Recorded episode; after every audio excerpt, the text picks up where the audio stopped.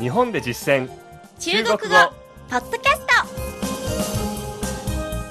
この番組は CRI 中国国際放送局がお送りします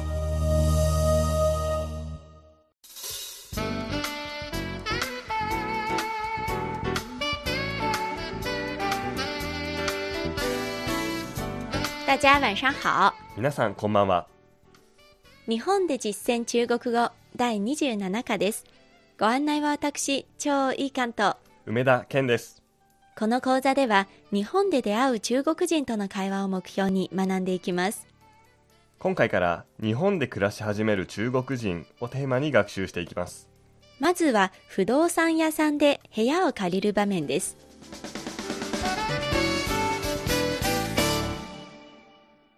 では早速本文を聞いてください私が不動産屋のスタッフで張さんがお客さんの役です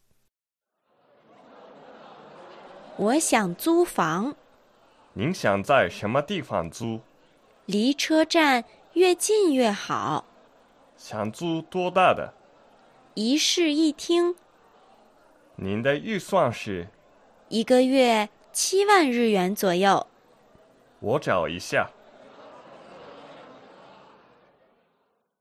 続いて、日本語で聞いてみましょ部屋を探していますう。場所はどのあたりがご希望ですか駅に近ければ近いほどいいですどれくらいの広さがいいですか 1DK がいいですご予算は1ヶ月7万円くらいお調べしてみます。続いて、進出単語を確認します。張さんの後に続けて発音してください。まずは、借りる、租租家、部屋、房房房と書きます。ですので、えー部屋を借りる合わせて租房租房になります。以前、レンタカーという単語を習いましたね。車を借りるなので、租車でしたね。では続いて、場所、地方地方地方のファンは形成でしたね。形成の時は場所という意味ですが、もしこのファンが一声で地方地方となると地方という意味になります。気をつけてください。次に、近い。近近これに対して、遠い、遠遠 1DK、一室一厅，一室一厅，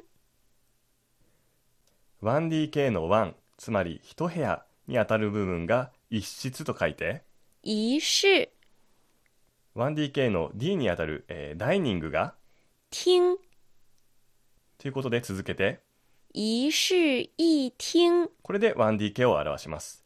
キッチンに関しては必ずありますので、特に言及されることはありません。ですが、キッチンだけ言うときは、厨房，厨房，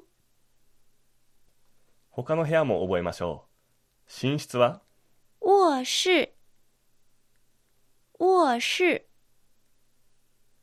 リビング。客厅，客厅，お手洗い、バスルーム。卫生间，卫生间。次の単語は、予算、预算，预算，探す、見つける、找，找。進出単語は以上です。この課では、ゆえ、何々、ゆえ、何々。何々であればあるほど、何々だ。という構文を学習します。ゆえは、超越の越と書きます。本文では、このように言っていましたね。离车站越近越好。近は近い、好はいいですので、駅に近ければ近いほどいいという意味です。では練習してみましょう。例えば、安ければ安いほどいいという場合は、安いは値切りの回で勉強しましたね。はい、便宜ですので、越便宜越好です。ではちょっと変化球で、近ければ近いほど値段が高いという場合は、近いは近、高いは贵ですので、越近越贵。これと書き方が似たような構文もあります。ゆえらいゆえ何々。これは、ますます何々だという意味です。例えば、ますます良くなる、越来越好。ますます高くなる、越来越贵。ますます近くなる。越来越近。というように表現します。それではここでもう一度本文を聞いてみましょう。部屋を探しています。我想租房。我想租房。場所はどのあたりがご希望ですか您想在什么地方租？您想在什么地方租？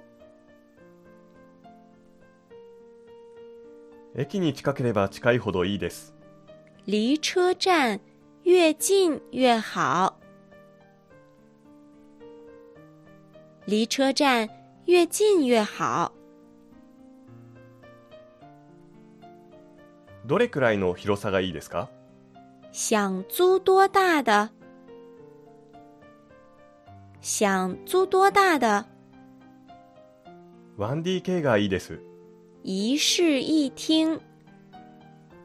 一室一厅。ご予算は您的预算是？您的预算是1ヶ月7万円くらいで、一个月七万日元左右。一个月七万日元左右。お調べしてみます。我找一下，我找一下。ではここで、梅田が実践中国語のコーナーです。今回は私が中国の友達に会って、彼が住む部屋について聞いてみました。えー今日は後ろ騒がしいんですけれども昔の友達の王さんと一緒に北京で串焼きを食べています王さん好久不见了哎，好久不见了，老师。你现在住哪里啊呃，住万寿路呢。是租房吗呃，对，现在租房住呢。一个月多少钱啊呃，三千五一个月。多大的房子呃，应该是四十多平吧。哎，下回的时候过来玩啊。好的久々の梅田が実践でしたね。はい、久々に行ってきました。今回は友人の王さんに久しぶりに会って、で、今住んでいる場所や部屋の大きさ、家賃などを質問してきましたう。ん。まあ真剣にね、この講座を聞いてきた方々でしたら、先ほどの内容はほとんどわかると思いますよね。でしょうね。はい、以前学んだ単語ばかりですので、えでもその中でも3つ、あの、はい新しく出てきたものがありますので、あごそうで紹たね介します。はい。まずは久しぶりに会った時、うん何を言いましたか、 How do you b u j そうです言いねま。した。はい。好久不见。久しぶりっていうことですよね。はい。そして、えっ、と、部屋の大きさについて聞いた時は、40平左右。うんうん。 40平左右。はい。 40は、 40。そうですね、数字。そしてこの平は、平方メートルの略称です。え平方の平と書きまえ。す。この平だけで平方メートルなんですね。うん。また、今度遊びに来てねっていうのもありました。はい。下次来玩啊。うんうんうん下次来玩啊。下次は、次、次回。そうですね。来は来る。玩は遊ぶですね。なので、好久不见と、下次来玩啊の二つの決まり文句を覚えてみてください。今日の授業はここまでです。次回の日本で実践中国語は今回に続いて住民登録に関する会話を行います。どうぞお楽しみに。それではまた、学习进步。下次见。 CRI 中国国際放送局の語学番組をお聞きいただきありがとうございます。レッスンの本文やポイントは CRI のホームページでご覧いただけます。